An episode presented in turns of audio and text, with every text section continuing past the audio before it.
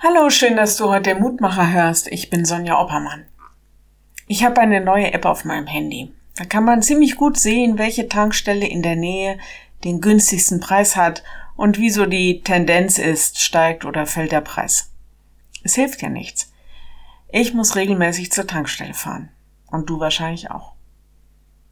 Alle Energie, auch Strom, kostet gerade mehr. Aber auf Energie sind wir in unserem Alltag angewiesen, sonst passiert gar nichts. Energie brauchen wir auch im Leben. Leben funktioniert nur mit Energie, mit Lebenskraft, mit Lebensenergie.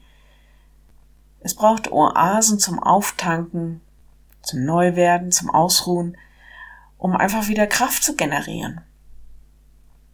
Das sind bestimmt Urlaube, Feste, Freunde, Hobbys, auch Vitamine, Sport, was weiß ich. Aber ihr könnt euch vorstellen, das ist für mich in besonderer Weise Gott selbst.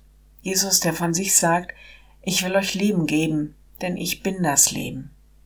Der Lehrtext heute, Jesus spricht, wen der dürstet, der komme zu mir und trinke. Johannes 7, Vers 37. Jesus stellt sich uns zur Verfügung, dass wir bei ihm diese Oase des Lebens haben.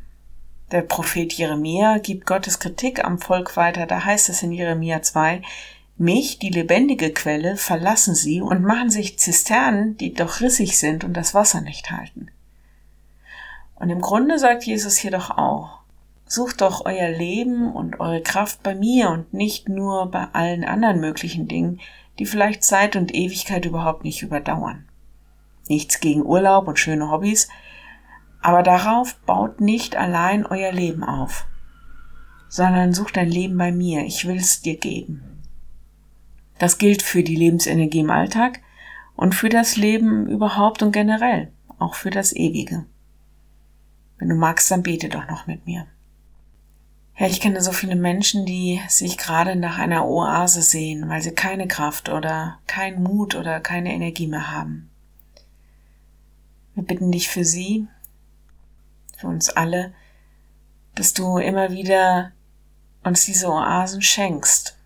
Oasen, die uns erneuern, so dass wir mit frischem Mut und einem fröhlichen Geist weitermachen können.